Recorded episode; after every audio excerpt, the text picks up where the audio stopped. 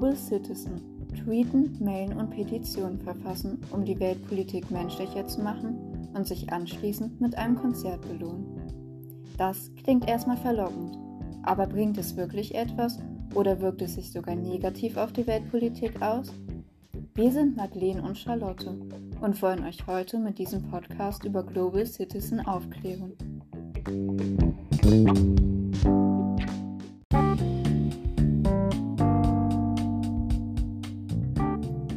Global Citizen ist eine weltweit aktive Nichtregierungsorganisation, die 2008 von Huff Evans, Simon Moss und Wieso gegründet wurde. Die Organisation hat es sich zur Aufgabe gemacht, die extreme Armut bis 2030 zu beenden. Wie ihr dabei helfen könnt und welche Ziele sich die Institution noch gesetzt hat, erklärt uns jetzt Kirsten Jeschke, Mitarbeiterin von Global Citizen. Hallo Kirsten, vielen Dank, dass du dir die Zeit für uns nimmst. Du arbeitest seit acht Jahren bei Global Citizen. Warum hast du dich entschieden, bei diesem langzeitigen Projekt mitzuwirken? Guten Tag, Madeleine. Ich freue mich, mein Wissen teilen zu können. Ich habe mich für dieses Projekt entschieden, weil ich mich selbst als Global Citizen identifiziere. Außerdem hat mir die Organisationsstruktur zugesagt. Kannst du uns genauer erklären, was ein Global Citizen ist? Natürlich. Ein Global Citizen ist jemand, der die Welt als eine Einheit sieht und sich für eine gerechte und weltweit nachhaltige Lebensweise einsetzt. Unsere Ziele sind es, die Gesellschaft fair zu gestalten und die Umwelt zu schützen. Das klingt schon mal sehr interessant. Habt ihr genaue Ziele, die ihr dieses Jahr erreichen wollt? Und was habt ihr in der Vergangenheit schon alles erreicht? Der Plan für 2021 ist es, die Pandemie mit Hilfe von Impfungen einzudämmen und die Klimakrise aufzuhalten. Zusätzlich wollen wir allen Kindern und Jugendlichen Bildung ermöglichen und die Hungerkrise beenden. Das ist vor allem in ärmeren Ländern wie Madagaskar, Kongo oder Indien wichtig. Gerade in Ländern mit hoher Korruption wie Afghanistan oder Venezuela ist es wichtig, Gerechtigkeit zu schaffen zu unseren Erfolgen. Unter anderem durch unser Animieren gibt Deutschland weiterhin 0,7% des Bruttoinlandprodukts für Entwicklungszusammenarbeit aus. Des Weiteren haben wir 20 Millionen hungernden Menschen geholfen, indem die Politiker dieser Welt dazu aufgerufen wurden, stärker gegen aktuelle Hungersnöte vorzugehen. Zudem investieren mehrere von uns angestiftete Unternehmen 472 Millionen US-Dollar die Gleichberechtigung für Frauen. Zu der Polio-Ausrottung haben wir auch beigetragen. Weitere Infos könnt ihr unserer Website globalcitizen.org entnehmen. Das sind auf jeden Fall schon mal sehr, sehr viele Infos auf einmal. Aber wie geht ihr gegen diese Ungerechtigkeiten vor? Wir überzeugen bestimmte Entscheidungsträger, uns zu unterstützen. Dies geschieht dann meist durch Geldspenden, bei denen das Geld von reichen Ländern zu ärmeren Ländern mobilisiert, also praktisch übertragen wird. Die Zielländer können dadurch zum Beispiel in den Schutz natürlicher Ressourcen oder Bildung investieren. Die spendenden Länder wiederum ihren Ruf verbessern. Wie kann man euch eigentlich als Privatperson unterstützen? Wir haben ein eigenes Punktesystem entwickelt.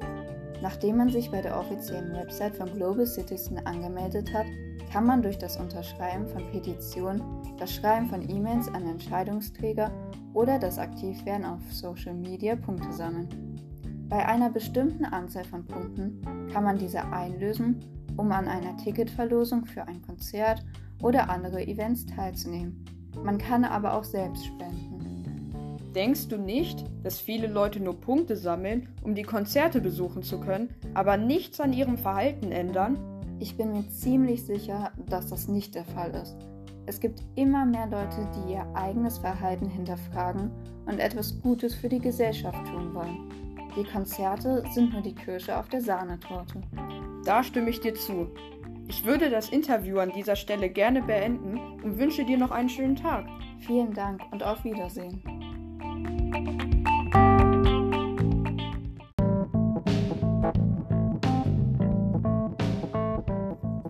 Kirsten war, verständlicherweise, positiv gegenüber Global Citizen eingestellt. Um zu sehen, wie unsere Zuhörer über die Organisation denken, haben wir eine Umfrage gestartet. Die Meinungen waren sehr unterschiedlich.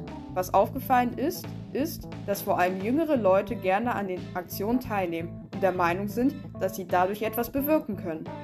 Ältere Zuhörer jedoch sehen die Entwicklungshilfe von Global Citizen kritischer. Welche Kritikpunkte es gibt, erklärt uns jetzt Ulrike Konradi, Expertin für Entwicklungszusammenarbeit. Herzlich willkommen, Ulrike. Schön, dass du da bist. Ich freue mich, hier zu sein. Bei der Auswertung unserer Umfrage zu Global Citizen ist uns aufgefallen, dass gerade ältere Menschen negativ über die Organisation denken. Wie kannst du dir das erklären? Das liegt unter anderem daran, dass sich ältere Personen oft näher mit dem System einer Organisation beschäftigen, bevor sie diese unterstützen. Dabei fallen meistens Kritikpunkte auf. Welche Kritikpunkte fallen bei Global Citizen auf? Zum einen ist das Verfahren nicht transparent, da die Strukturen des Veranstalters Global Citizen online nicht einsehbar sind. Zum anderen weiß man nicht, was mit den Daten der Teilnehmer passiert. Es ist unbekannt, ob und wie sie weiterverwendet werden. Außerdem fehlen den Aktivisten häufig nötiges Hintergrundwissen, da die Infos auf der Website von Global Citizen über deren Hauptthemen zu allgemein sind. Wo könnte das zum Beispiel zum Problem werden? Ein passendes Beispiel ist der Vorfall mit dem Wohltätigkeitskonzert Live Aid 1985. Das Konzert hat den Zielländern eher geschadet als geholfen, denn in Äthiopien finanzierte die Regierung mit den Konzertmillionen brutale Zwangsumsiedlungen wodurch Abertausende starben. Die Neuauflage des Events im Jahr 2005 führte dazu, dass der ostafrikanische Staat abhängiger von den Spenden wurde. Bist du der Meinung, dass das daran liegt, dass für viele Teilnehmer nicht im Vordergrund steht, etwas Gutes zu tun, sondern sie nur darauf aus sind, die Konzerte zu besuchen? Genau, das ist ein weiteres Problem. Unter anderem deswegen informieren sich auch viele Teilnehmer nicht ausreichend. Vielen Dank für deine Einschätzung und für das Interview. Gerne. Ich hoffe, ich konnte einige Zuhörer zum Nachdenken anregen.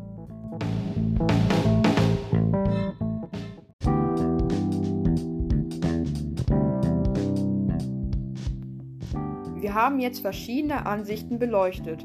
Was ist deine Meinung zu Global Citizen, Charlotte? Mir gefallen die Ziele der Organisation sehr.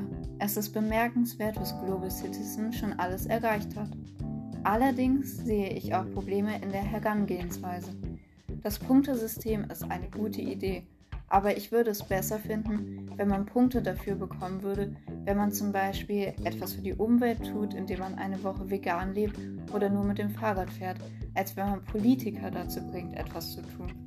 Genau, man würde so wegen des fehlenden Hintergrundwissens keine Politiker zu voreiligen Entscheidungen zwingen. Es geht bei dem derzeitigen System hauptsächlich darum, auf die Projekte von Global Citizen aufmerksam zu machen, statt sein persönliches Handeln zu ändern oder zu hinterfragen.